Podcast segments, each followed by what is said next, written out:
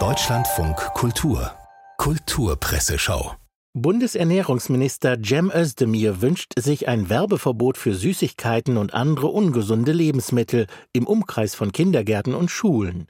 Wird der Kampf gegen Haribo, Milka und Ferrero den Kampf gegen die Atomkraft ablösen?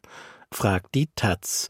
Und Friedrich Küppersbusch antwortet Glücksspiel, Alkohol, Zigaretten. Bei jeder Werbeverbotsdiskussion bisher wurde der Weltuntergang minitekelt und anschließend war es dann ganz okay.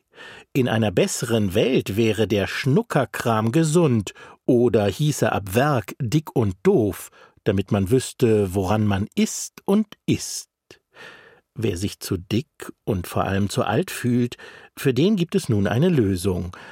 Naja, als Lösung erscheint der App-Videofilter mit dem Namen Bold Glamour nicht gerade in der Analyse von Michael Morstedt für die Süddeutsche Zeitung. Den Teenage-Look-Filter, der in Echtzeit Videos von menschlichen Gesichtern bearbeitet, beschreibt Morstedt nämlich so. Der bügelt Tränensäcke glatt und verbirgt die Narben, Falten und Runzeln, die man sich im Laufe der Jahrzehnte nun mal aneignet. In einem geteilten Bildschirm sehen die Nutzer dann die makellose Teenie-Version ihrer selbst und den trostlosen Status quo zugleich. Neben der optischen Verblüffung löst der Filter einige komplexere Gefühle aus etwa das Bedauern darüber, das Leben nicht genug gelebt zu haben, als man jünger war. Wo ist nur all die Zeit hin? Wo sind die Träume und Ideale? Das Resultat sind eine Menge tief bewegter Ü40-Jähriger, die durch das Softwarewerkzeug in eine Midlife-Crisis katapultiert wurden, schreibt Morstedt weiter in der SZ und fügt hinzu, Angesichts des vermeintlichen jüngeren Ichs, das da aus dem Smartphone-Bildschirm zurückblickte, konnten einige Menschen die Tränen nicht zurückhalten.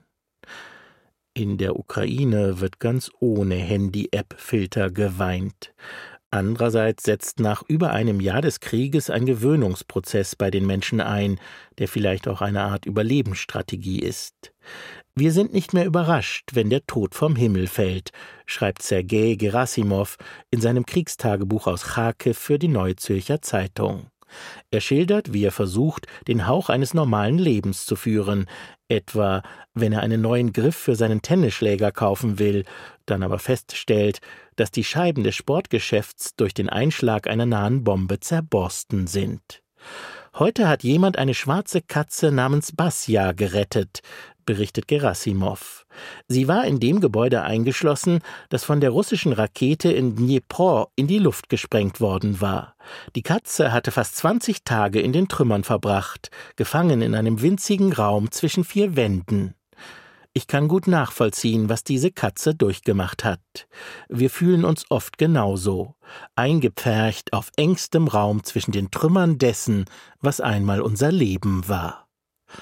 Zum Schluss, damit sich die Stimmung wenigstens etwas aufhält, noch schnell Hans Zippert und seine satirische Kolumne für die Welt.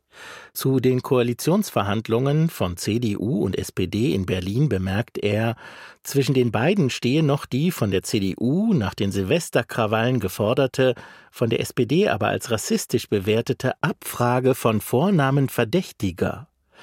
Man könnte sich ja vielleicht darauf verständigen, dass alle Berlinerinnen Franziska und alle Berliner Kai heißen müssen, dann hätte man das Problem beinahe gelöst, schlägt Zippert vor.